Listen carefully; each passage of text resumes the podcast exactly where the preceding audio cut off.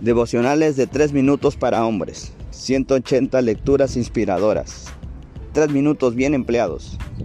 Tómate tiempo para hacer una pausa, reflexionar, rejuvenecer mediante la lectura de las escrituras, palabras alentadoras y una oración inicial para iniciar un diálogo con Dios. Independientemente de cómo se presente tu día, ese estímulo del tamaño ideal te garantiza el desafío que necesitas en tu caminar de fe.